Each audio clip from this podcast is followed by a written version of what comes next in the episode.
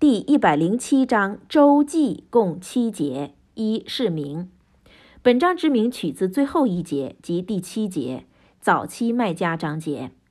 二是义。本章有人认为也是在警告古来士族人，因为他们那时不信主，不周济穷人，不礼遇孤儿。但就广义来说，任何民族或个人，如果不遵循主道，也都在被警告之列。以下是正文：奉大仁大慈安拉尊名，你可曾知道有人不信宗教或审判日吗？